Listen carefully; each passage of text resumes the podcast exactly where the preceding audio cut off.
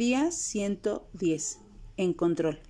La mente del hombre planea su camino, pero el Señor dirige sus pasos. Proverbios 16:9. Pongámonos a pensar en la verdad de estas declaraciones.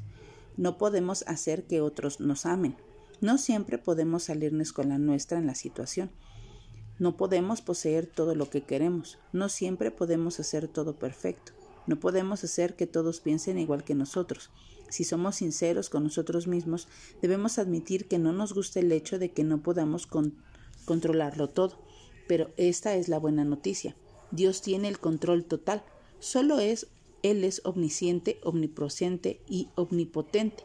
Solo Él gobierna toda la creación. Además nos ama tanto que siempre saca algo bueno de todo lo que enfrentamos. Así que cuando alguien no te ame piense o no piense igual que tú, cuando no se pueda salir con la, suya, cuando no consigas algo que deseas o no puedas hacer a la perfección alguna tarea, anímate. Eso no importa, porque Dios tiene el control y hace que todo obre siempre para bien nuestro. Así que nuestra oración el día de hoy sea, Jesús te alabaré en mis contratiempos, en mis pérdidas y en mi falta de control. Mi vida está en tus manos y yo en ti confío.